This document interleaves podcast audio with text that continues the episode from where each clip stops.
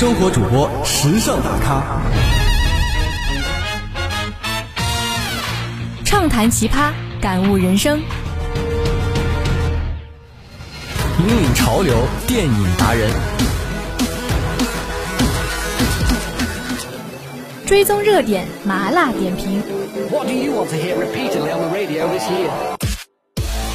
学习良友，生活帮手。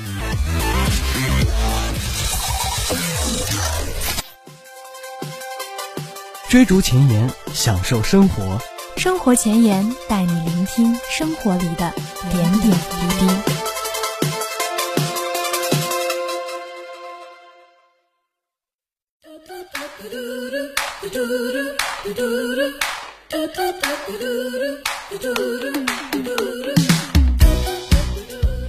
Hello，各位音柱下以及收音机前，还有蜻蜓 FM 的各位听众朋友们，大家好呀！这里是每周五陪着你追逐前沿、享受生活的生活前沿，我是从校园飞到天使之声又飞来生活的小新。小是大小的小，新是新旧的新。大家好呀，我还是你们的老朋友小塔。节目前我就跟你说过了，小新，别把校园这个烂梗带过来。你怎么还这么开头啊？我想怎么着怎么着，嘿嘿，你再给我提意见就自己做节目吧。我的节目当然是我做主了。我告诉你，你那一套在我这儿可行不通。哦，好厉害哟，那又怎么样呢？哎，气死我了！我怎么又找你来做节目啊？不对不对，明明是你找我来做生活的，怎么有人串节目还这么硬气啊？本人一向就如此啊！今天这个节目就是我的了，现在就改名叫小心前言。那我看你还是从哪儿来的回哪儿去吧。我们这小庙可装不下你这尊大佛了，你还是讲你的大圆吧。哎，你还得再练练，尖锐人设要崩塌喽！这是我让着你呢，不让着你点儿，你怎么心甘情愿的写稿子剪节目啊？原来你打的是这个算盘，我看透你了。我告诉你，你想得美！哎呀，小心大美美，我们这节目就靠你了。你说要是不剪节目，你让我怎么办呀？我就只能，我就只能，我就只能跳海了。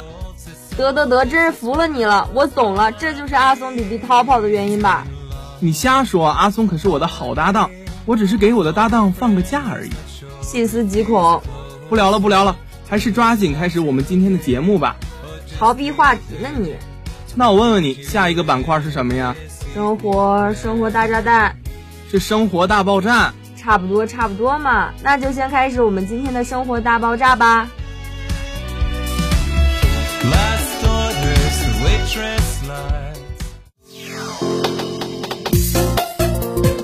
我们的脑袋像一颗定时炸弹，想法天天都有，听我们妙语连珠。这里是生活大爆炸，这不是电视剧哦。嘘，你听。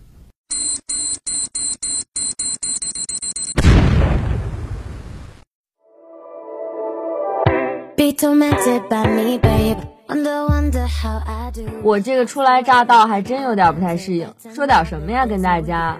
生活前沿，你的生活什么样，就跟听众朋友们分享什么就可以了。我的生活，那不就是在想睡觉、睡着了和没睡醒之间横跳吗？感情你这一整天什么都没干，净想着睡觉了呗？低调低调，偶尔也想想干饭。谁夸你了？你这样马上就能被拉到屠宰场，变成糖醋小排了。这不是这几周天天早八，周末还要爬起来写作业，实在太困了吗？早上呢起得太早，有点困。中午阳光正好，睡个午觉。晚上洗完澡，舒舒服服躺在床上，你说这谁能不困呢？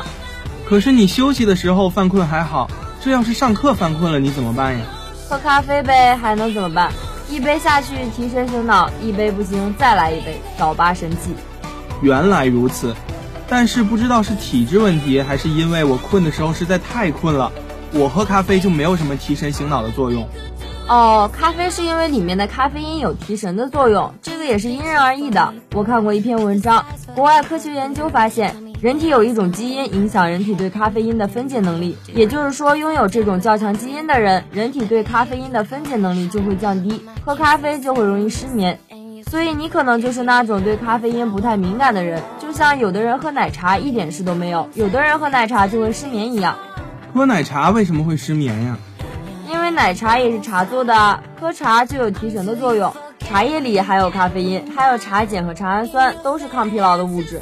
那照你这么说，喝茶比喝咖啡还提神喽？，low low low。茶叶里这些物质比较温和，这些成分也比较复合，所以起作用也比较慢，没有咖啡来的集中奏效。咖啡就是一剂猛药，而茶是一种温和而长性的慢效药。所以，如果要比两者的提神效果的话，应该还是咖啡。不过还是要看浓度啦。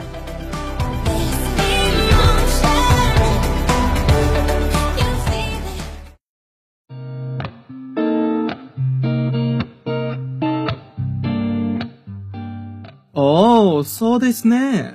你拽什么塑料日语啊？不对，我来你们节目怎么都是我在说？我这不是没插上话吗？那我现在给你个机会，你一般犯困的时候都会怎么办？我倒是有几个提神神器分享给大家，比如我上高中的时候就一直用的八仙桶，简直不能再棒了，而且它对鼻炎患者也十分友好。有时候就算我不困，但是感觉有点鼻塞头痛的时候，带一支出门；不舒服的时候就放在鼻子前闻一闻，就会好很多，非常的实用。我高中好像也用过，那时候天天画画，实在是快困死了。但是后来好像是对薄荷的味道麻木了，就不起作用了。那我的另一个好物对你也没有用了，你讲来听听。当然就是薄荷糖了。吃糖可是要长蛀牙的，又不是总吃，没事。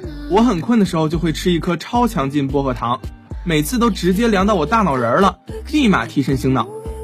但是薄荷糖可不能多吃，薄荷对口腔黏膜具有一定的刺激性作用。如果长期大量的服用薄荷糖，会反复的刺激口腔的黏膜，从而导致口腔黏膜出现疼痛等，还会出现口角炎和口腔黏膜溃疡的情况。那看来以后确实要少吃了。还有我们经常看到的一些清凉提神的眼药水，也要谨慎使用。如果是眼睛实在是干涩，可以用单支的人工眼液，安全又舒服。比如有些滴眼液号称可以治疗假性近视，缓解视疲劳。使用这类滴眼液后，短时间内可以让你看东西看得更清楚，但你的眼睛其实还是属于过劳的状态，只是在药物作用下勉强工作。长期使用会导致疲劳更难缓解，甚至加速近视发展。我们市面上看到的去红血丝眼药水、抗疲劳眼药水，可能都是商家打出的噱头，长期使用对眼睛也会造成一定的伤害哦。没错，这种用在眼睛上的物品还是要谨慎，最好是谨遵医嘱啦。这点我非常赞成小新。我说了这么多，你就赞成这一句啊？我哪敢呀，小新你简直就是科普达人，有你在，我们生活主播都可以下班了。来之前还是做了一些功课的，我这种人才都是干一行行一行，干一行爱一行。说你胖，你又喘上了，下面还得看我的。是是是，讲起影视来还得是看张姐。我们俩真是互捧第一人呢。一般一般，世界第二吧。不闲聊了，还是进入我们今天的生活影视吧。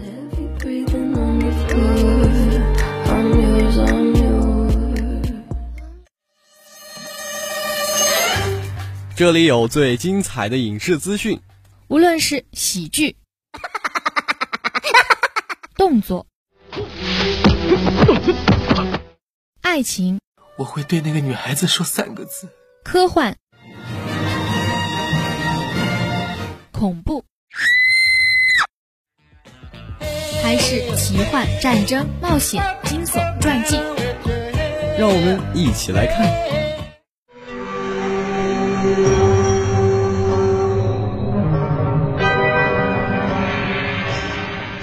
你你你放的是什么电乐啊？这是给爷停了。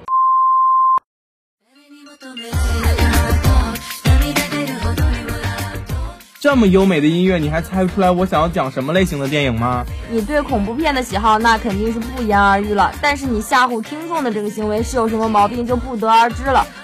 神通广大的小新大人竟然害怕看恐怖片，允许你水獭怕水，不允许我小新怕恐怖电影啦。再说了，又不是我一个人不敢看，我搭档小南也不敢看。小南才刚成年呢，害怕恐怖片，这不是很正常吗？你都二十了，有什么好怕的？张姐，你真是中国驰名双标啊！都是大二的学生，怎么他就是青春学弟，我就是老学姐了？哎，我可没这么讲，你怎么还添油加醋呢？好啊，你算是把渣男人设贯彻到底了。我今天就让听众朋友们知道你做的什么好事。无中生有，听众朋友们谁不知道我是贤惠持家的好男人呀？那天你非让我看恐怖片，还跟我说什么一点都不吓人。给我吓得晚上回宿舍都觉得走在恐怖片的场景里了，睡觉直接钻舍友被窝。我是真的觉得周星驰的《回魂夜》没什么恐怖的。你也知道周星驰拍的都是搞笑电影，谁知道你会反应这么强烈呀？搞笑的地方确实搞笑，可是恐怖的地方也真的很恐怖啊！一个播放着老太婆的脸的电视机，一边叫着我要报仇，一边追着你跑，这还不恐怖？看来你对恐怖片的分类好像不是太了解呀。这已经是最低级的恐怖了，像《闪灵》《阴风阵阵》这类恐怖片，压根不靠这种 jump scare 来吓唬观众。那你倒是给我讲讲都有什么分类，反正你讲了我也是不会看的。国外网站总结恐怖片大概可以分成五类：杀手类、怪兽类、灵异类、民俗类和血腥类。国内观众最喜闻乐见的当然就是灵异类了，例如《招魂》《午夜凶铃》《闪灵》都属于这一类。而我个人比较喜欢的是民俗类恐怖片。你少来，恐怖片还民俗呢？大家家里都挂财神爷，难道你看到这恐怖片里家里挂撒旦？其实民俗恐怖可以理解为有恐怖特点的民间活动，例如邪教、食人族、通灵等。近两年的女巫、灵媒、遗传厄运都属于这一类，带有很浓厚的宗教氛围。你小子天天看这么多恐怖片，难怪脑子不正常。人身攻击虽迟但到啊！都跑题到哪去了？快介绍介绍《回魂夜》的剧情吧。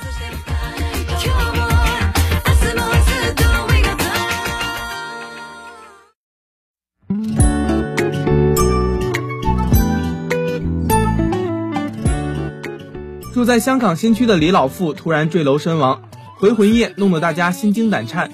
幸好由周星驰扮演的捉鬼大师利昂及时赶到，驱赶走了李老富的鬼魂，而莫文蔚扮演的少女阿群也因此爱上了利昂。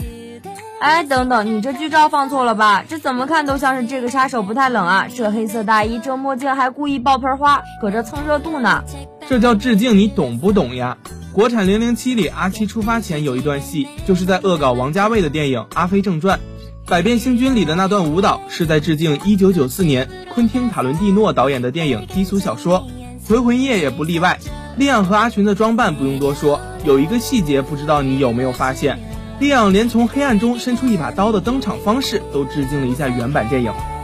你不说还真没看出来。但是能不能不要连剧情都致敬原版电影啊？非要 BE 才开心吗？我觉得 B.E 也有星爷嘲讽自己的意味在里面。这部电影中，主角也说出了那句经典的台词：“我不入地狱，谁入地狱？”其实，《回魂夜》正是在《大话西游》之后上映的。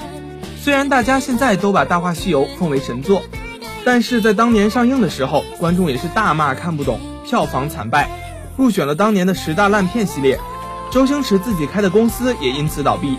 他在《回魂夜》中扮演的利昂被大家认为是疯子。实则是住在精神病院的捉鬼大师，也在细细的对应着自己现实中的遭遇。某种角度来说，这部电影也是星爷自己的一场疗伤之旅。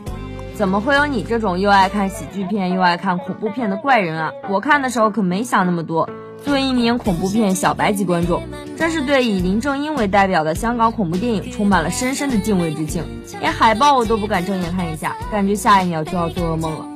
回魂夜却通过喜剧的形式削弱了这种压抑的氛围，这也成了本片最需攻克的技术难关。一不小心就会变成恐怖与搞笑泾渭分明的电影，严重点就会变得不伦不类。但是回魂夜里的恐怖和搞笑拿捏的恰到好处，承接的非常自然。